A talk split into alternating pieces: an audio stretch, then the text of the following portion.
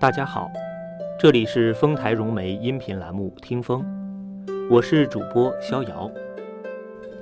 今天和您分享的是美国作家梭罗的散文集《瓦尔登湖》中的一篇节选：《冬天的田野》。在有月亮的午夜，有时候我在路上碰到了许多猎犬。它们奔窜在树林中，从我前面的路上躲开，好像很怕我，而静静地站在灌木丛中，直到我走了，再出来。松鼠和野鼠为了我储藏的坚果而争吵开了。在我的屋子四周，有二三十棵苍松，直径一英寸到四英寸。前一个冬天给老鼠啃过，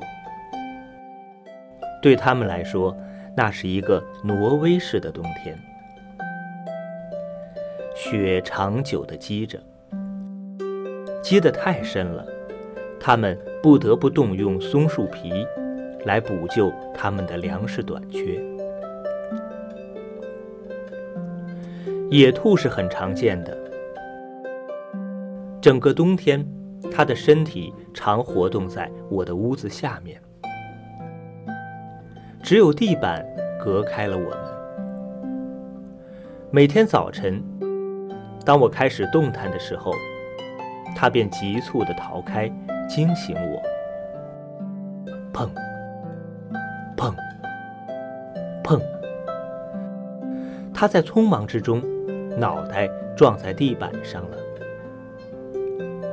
黄昏中，它们常常绕到我的门口来，吃我扔掉的土豆皮。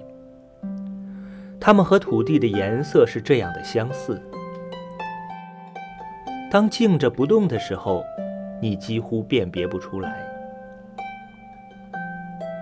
有时在黄昏中，我一忽儿看不见了，一忽儿又看见了那一动不动。呆坐在我窗下的野兔子。黄昏时，要是我推开了门，它们吱吱的叫，一跃而去。靠近了，它们看，只有叫我可怜。